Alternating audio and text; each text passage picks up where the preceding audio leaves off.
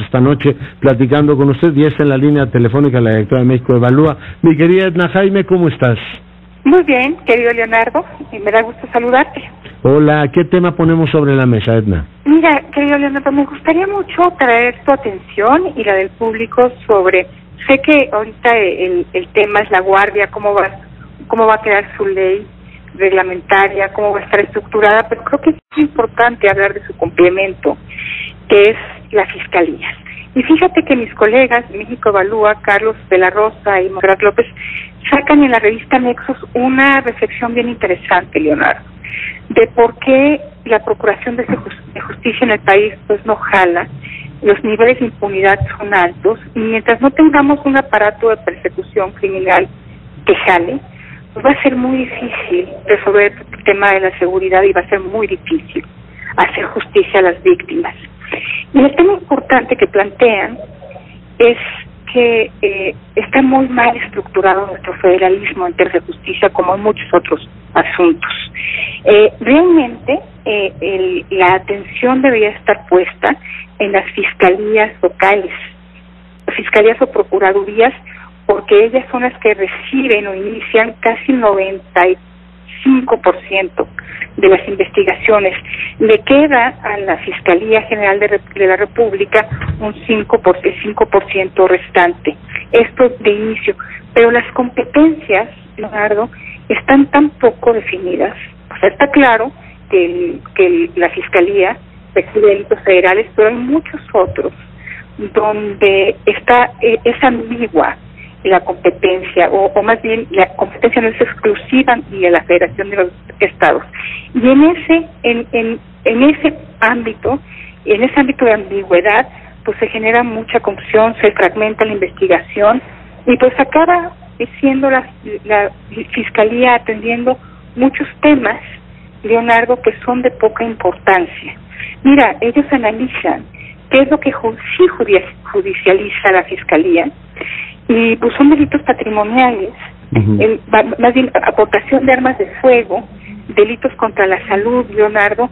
Entonces, la Fiscalía debería estar dedicada a la resolución de casos complejos y las procuradurías locales, fiscalías locales deberían estar atentas a la resolución de lo que sucede, les reciben día a día. Y más lógica como división del trabajo, ¿no?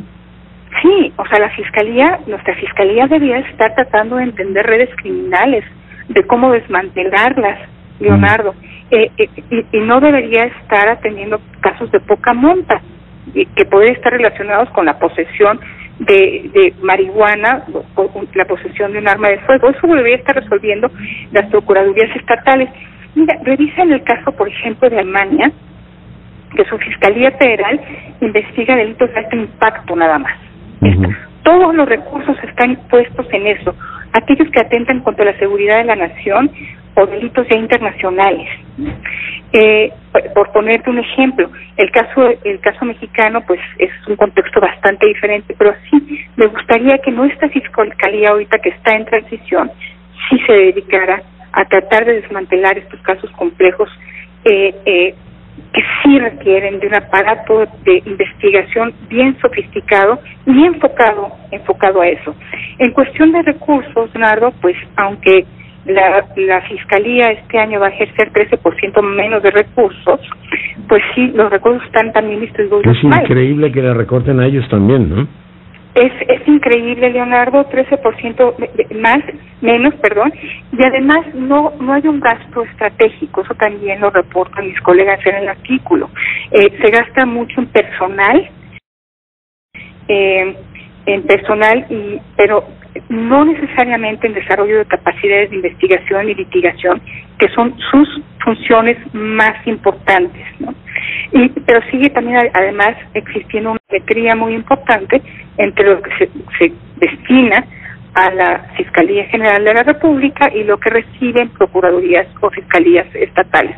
Así como sucede con las policías locales y la Policía Federal o la Guardia Nacional, existe esta simetría que pues realmente eh, no abona a construir instituciones sólidas en lo local, donde es donde se atiende a la víctima o donde debe haber proximidad con, con dinámicas de violencia y la solución.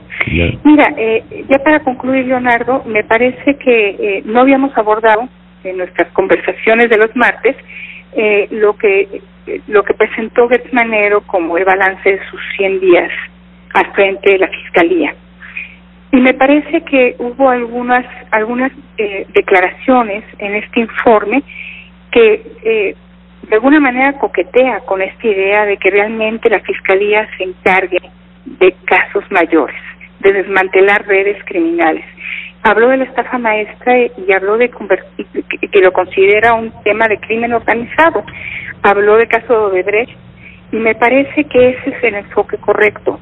Ojalá que eh, ahora que está planteando la transición, este plan de transición, eh, pues logre eh, impregnarse esta idea de que sería muy importante que nuestra fiscalía estuviera atenta, concentrada en estas redes criminales eh, eh, que pues le hacen daño al país, le hacen daño al erario, le hacen daño a los mexicanos y que definiera su función en, en, en esa dimensión, los delitos de mayor impacto y que sí tengamos muy claro por supuesto, definir bien las competencias para que dejemos de hacernos bolas eh, y asignar los recursos de manera proporcional a necesidades, carga de trabajo y sobre todo aspectos estratégicos. Es la mejor manera de resolver temas, ¿no? Los latinos tenían aquel principio general que el pretor no se ocupaba de las cosas niñas, o sea, esta idea de que existe un procurador que se ocupe de los grandes temas